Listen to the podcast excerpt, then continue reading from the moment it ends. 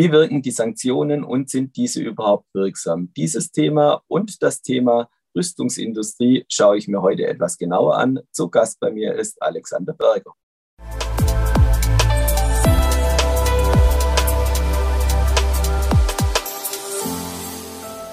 Herzlich willkommen, liebe Zuschauer, zu einem neuen Experteninterview hier bei BXWIS TV.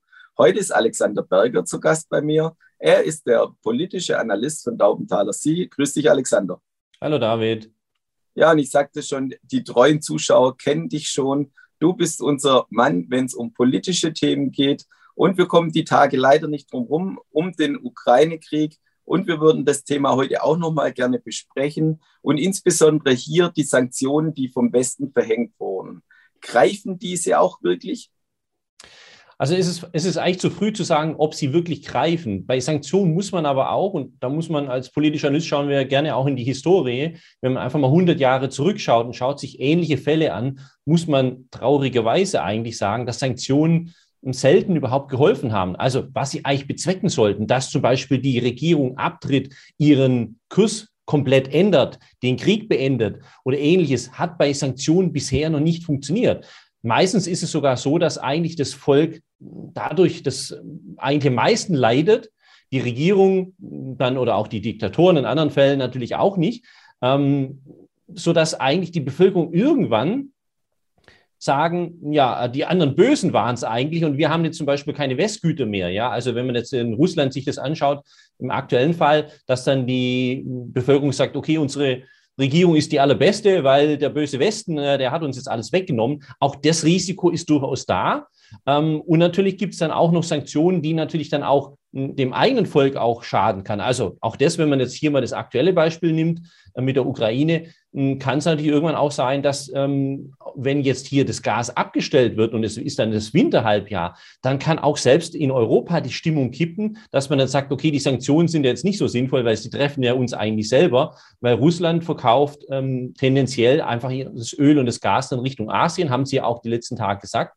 Aber wenn man auf die Historie schaut, schaut sich einfach mal hier Iran an oder andere Länder, da kann man es verhindern, dass zum Beispiel Atomanlagen gebaut werden durch Sanktionen. Aber wir haben noch nie gesehen, dass hier der, der, der Kurs der Regierung letztlich ähm, massiv geändert wurde. Und es ist auch meistens nicht mit irgendeinem Rücktritt verbunden, sondern sogar so, dass man eher die Länder sogar noch extremer sieht dann in den nächsten Jahren. Und das können wir in der Ukraine aktuell noch nicht sagen, wie, wie es hier ausgeht, aber wenn man hier geschichtlich eingeht, kann ich mir durchaus vorstellen, dass es eine ähnliche Richtung auch läuft. Und was wir auch die letzten Tage und insbesondere auch die Wochen gesehen haben, äh, insbesondere die Türkei äh, versucht sich als Vermittler. Bestehen da auch irgendwelche Eigeninteressen vom Präsident von der Türkei?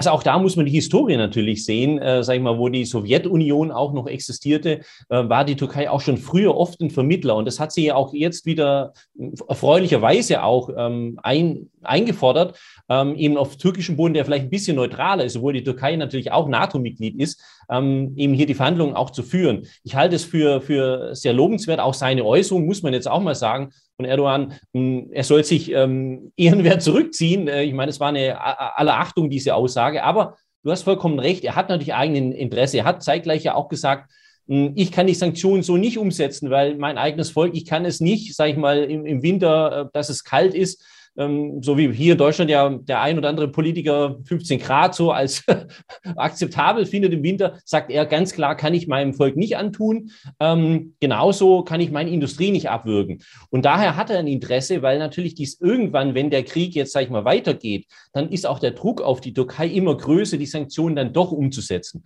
Und von dem her hat er hier sicher auch die Interesse oder hat die Türkei sicher die Interessen auch natürlich hier Rohstoffsicherheit zu haben und dass dieser Krieg, den die Türkei ja nicht unterstützt ähm, und sogar auch verhindern möchte, dementsprechend auch hier dann eingreift.